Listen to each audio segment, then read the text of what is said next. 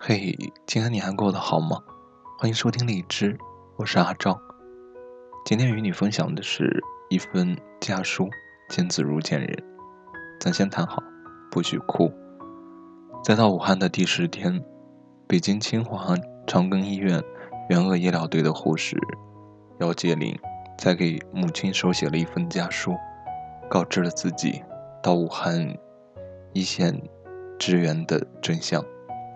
信的开头，姚洁玲用娟秀的字迹写下：“亲爱的老妈，见字如见人，咱先谈好，不许哭。”然而她不知道，早在这封信前，母亲就已默默的哭过了。在信中写道：“我亲爱的老妈，见字如见人，咱先说好，不许哭。这还是我长这么大第一次给您写信。”千言万语不知从何说起，在这儿先给您拜个晚年。明明跟您说好要回家过年，但因这场疫情，我失约了。原本一月二十号值完最后一个白班，就可以回家和您团聚了，但我选择了进院里的隔离病房。原本值隔离病房到初十又可以跟您团聚了，但我又选择了来武汉支援。请您原谅女儿的鲁莽，原谅女儿的自私，原谅女儿的不辞而别。因为这一切，在十八年前，您给我选择这身白衣时就已经注定。面对灾难，不惧前行，救死扶伤，是白衣人的使命，是白衣人的责任，更是白衣人的担当。所以，请您理解，战士在边防。保家卫国，在疫情面前，我们同样是保家卫国。因为时间匆忙，更是怕您担心，所以选择不告诉您。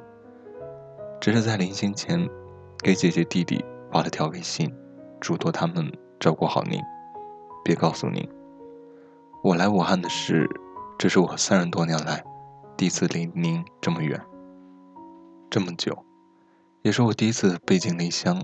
说实话，我也想家。我也想您，但我不后悔自己的选择。你也应该为我骄傲。国难当头，匹夫有责。我也只是尽自己的微薄之力。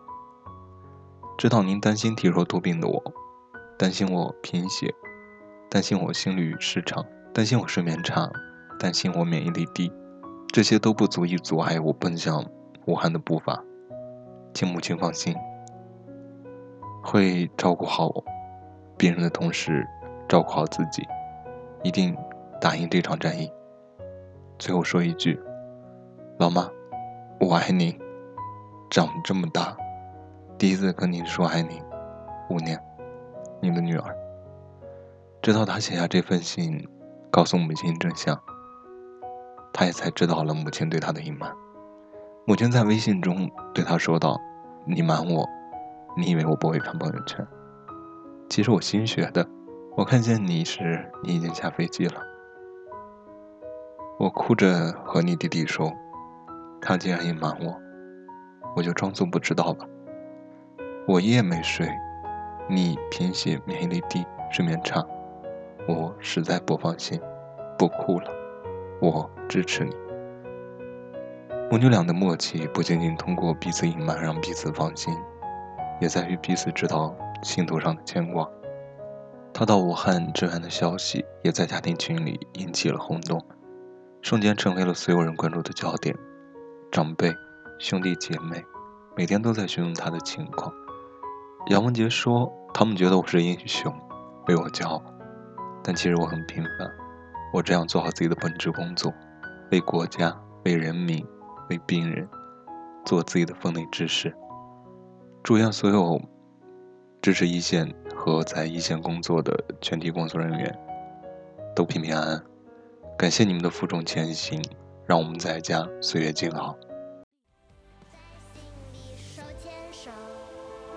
我们不怕跨越风雨中，谢谢你的坚守，扛起明天